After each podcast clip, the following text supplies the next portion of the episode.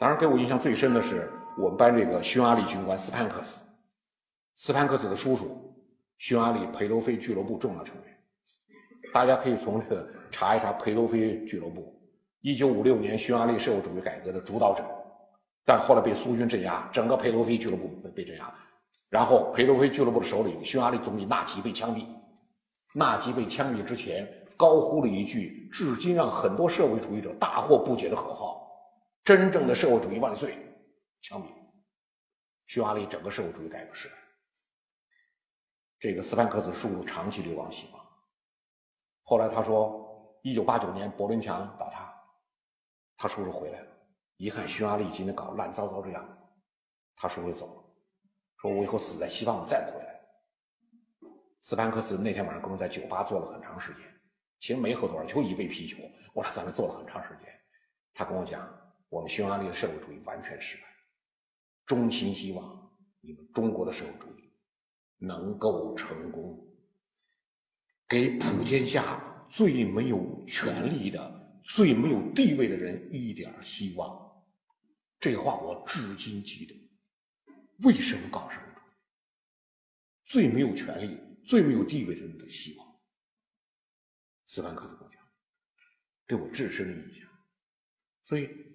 我当时就讲，我说做难事必有所得，我从来没做过事，我做的事也给我那么深的印象。后来我想，我说你看中国人，我们社会主义是唯一的选择吗？我们历尽选择，我们什是不是什么事没干过？我们近代来，大家看我们近代来一败再败，没成功过。第一次鸦片战争，第二次鸦鸦片战争都是这样，因为对方人很多嘛。第一次鸦片战争，大英帝国二十八条军舰，一万五千军队，就达成这种效果，割地赔款。割让香港，赔款两千一百万两白银。第二次鸦片战争更是英法联联军两万五千人，长驱直入北京，杀人放火，圆明园付之一炬。一八九四甲午战争更是空前的割地赔款，割让辽东半岛、台湾，然后赔款两亿两白银。我说我们近代来一败再败，你看到了八国联军入侵北京的时候，我们当时经常讲，八个国家打我们一个，我们如何打得过？八国家，我说你看来了多少人？日军最多八千，俄军四千八，英军三千，美军两千一，法军八百，奥地利军队五十八人，意大利军队五十三人，满打满算全部兵力一万八千八百一十一人，还有七千德军在海上进攻北京，七个国家八国联军七个，还有七千德军在海上来不及赶到。二零零零一九零零年八月三号。从天津向北京攻击出发的就这一万八千八百一十一人，十天之内攻陷北京，经济一带义和团五六十万，清军十五六万，没有挡住，十天北京沦陷。中国当时那种衰弱啊，就像西方描述，中国就是破茅草房，一脚就踹倒。我们拿个梁柱吧，茅棚再支起来，再上来一脚又踹倒，我们再支起来，再踹倒。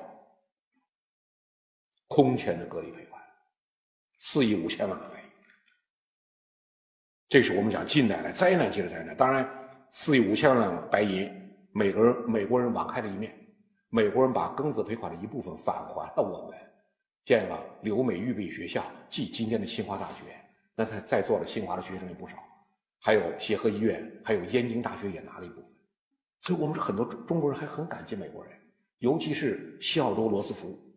就他的任上，庚子赔款返回中国，建了留美预备学校和协和医院等等。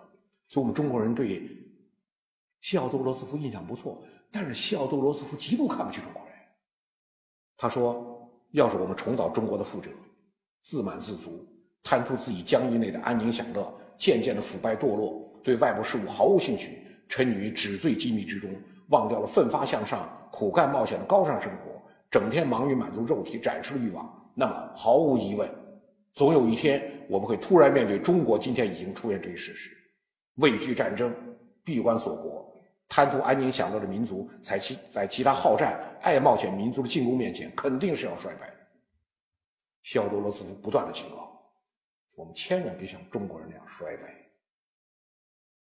这是我们近代，大清王朝崩塌了。民国建立了，我们灾难就解除解脱了吗？为了摆脱这种衰亡呢，中华民族历经选择。洪秀全的太平天国不是选择吗？你看太平天国的思想意识形态天父天兄，就基督教育的中国化。就是我们在完成马克思主义中国化之前，洪秀全先完成了基督教育的中国化，能成功吗？成功不了。镇压太平天国的曾国藩、左宗棠、李鸿章。把太平天国镇压了，他们推出洋务运动。洋务运动核心什么呢？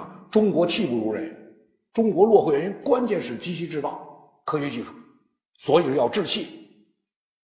洋务运动三十年，甲午一役飞灰烟灭。洋务运动最大成果，北洋水师全军覆没。